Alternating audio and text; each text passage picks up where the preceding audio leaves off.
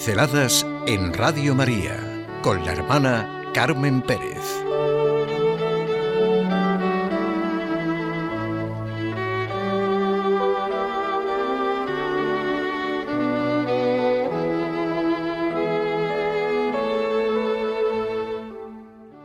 Siempre en marcha.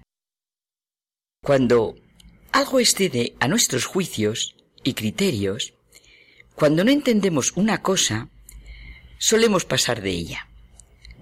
Puede ser, en algunas circunstancias, que no merezca la pena que la comprendamos, pero puede ser que pasar de ella sea un auténtico y serio error. Me ha recordado la invitación del Papa Francisco una anécdota que me ocurrió con un amigo mío de la Guardia Civil. Después de una interesante charla sobre las cosas de las que no merece la pena pasar, y de las que es un auténtico error el pasar, me contaba algo que hacía todas las mañanas, algo que ya no parece estar en la línea de lo que se lleva, el ofrecimiento de obras al Señor. Y lo hacía de la siguiente manera. Una vez vestido, uniformado, se cuadraba ante el crucifijo que tenía en su habitación. Le saludaba militarmente y le decía, siempre en marcha y a tus órdenes. ¿No? El movimiento, el caminar, que nos ha dicho el Papa Francisco. Una I, decía mi amigo, que unía dos expresiones que él no podía separar. El siempre en marcha y el a tus órdenes. Me comentaba lo que este aparentemente sencillo ofrecimiento le ayudaba durante el día y la actitud que le exigía. Puedes suponerte a las personas que esto se le puede comentar hoy día, a poquísimas personas se le puede comentar esto, apostillo. Me hizo bien. En su lenguaje es un estupendo ofrecimiento. Siempre en marcha y a tus órdenes. El siempre en marcha, unido a tus órdenes, tiene mucha amiga, como seguimos comentando. Algunas ideas se usan rápidamente, las palabras más aún, se las lleva el viento, como decimos en castellano. Lo malo es el pensamiento viciado que corrompe a las palabras a las que a veces se recurre para salir de situaciones malsanas. Siempre en marcha, pero a tus órdenes. Toda inteligencia es necesariamente abierta, siempre en marcha. La que se encierra en sí misma, por mucha riqueza que haya almacenado, no puede mantener su tesoro intacto.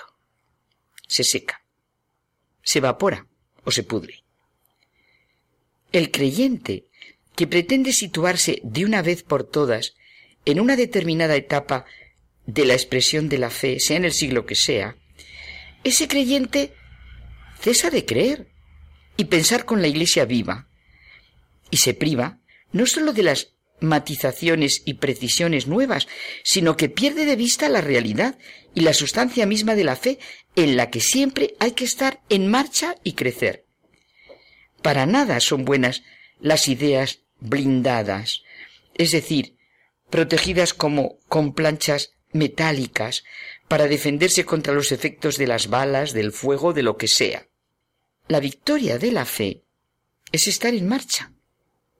Es la vida es el dinamismo que lleva, mirando el crucifijo, siempre en marcha y a tus órdenes. Todo auténtico pensador tiene algo de ingenuo. Toda idea profunda esconde algo sencillo y nuevo. Sí, siempre hay algo que se transmite, pero también hay algo que recomienza con lo que se transmite. Esto es la fe auténtica. Decía Henry de Libac que no hay peor blasfemia contra la verdad que profesar su culto, negándose a admitir que habiéndola encontrado, todavía hay que seguir buscándola.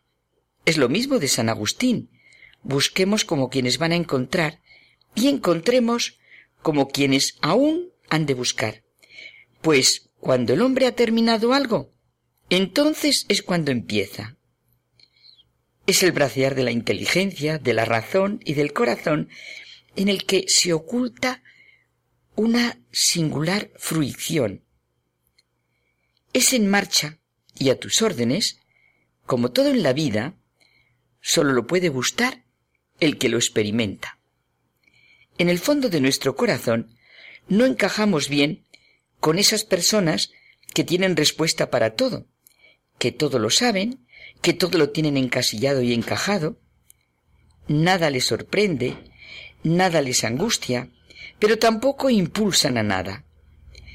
El que quiere tener soluciones para todo debe renunciar a reflexionar. Y solo tiene soluciones hechas, que en el fondo son soluciones que no sirven para nada. Es como si no echaran ni siquiera una ojeada, aunque solo fuera para ver a través de la ventana entreabierta. Creen tener fe con lo que se han forjado o que han aprendido de memoria, y en la que no falta ningún casillero y no hay ningún horizonte. Vamos, que creen en su propia fe. Esta no es la juventud de lo eterno. Por supuesto, este en marcha no quiere lo arbitrario, ni permanecer en la superficie. Para alcanzar la verdad profunda y fecundidad de una experiencia o de una idea, es importante haber explorado la tradición que haya sobre ella. Ninguna crítica será capaz de comprender a fondo el sermón de la montaña, ni la conducta ni el estremecimiento de Jesús en el Espíritu de Dios. Y por el Espíritu de Dios, sólo una actitud abierta, una razón y un corazón abiertos al misterio de Dios, que así se revela, puede sentirlo. Es verdad que todo es más antiguo de lo que solemos creer, pero el que rechaza todo lo que le parece nuevo no puede entender, ni debería emplear esta máxima. No es lo mismo la juventud de lo eterno, la tradición, lo antiguo, que lo envejecido, lo caduco, lo muerto, lo que no tiene fuerza para mantenerse. No tengamos una fe que parece relacionarse con lo viejo y caduco, con lo que en realidad nunca estuvo vivo, siempre en marcha, de descubrimiento en descubrimiento, en el camino de nuestra fe. Las maravillas que descubramos provocarán una adoración, una admiración, un asombro siempre nuevo. Para ser testigo y mensajero hay que llenarse de asombro, como los apóstoles y discípulos de Jesús. La actitud de María en la Anunciación. ¿Cómo será esto? Y permítanme que dé las gracias a un taxista que me defendió con un amigo. Al oírme en las pinceladas, mm, eh, mi amigo dijo, uy, ¿quieres enseñar tan cursi? Y el taxista me defendió y empezó, bueno, pues a decir lo que él pensaba. Entonces mi amigo le dijo, no, no se preocupe, que resulta que es amiga mía. Pues gracias a ese taxista.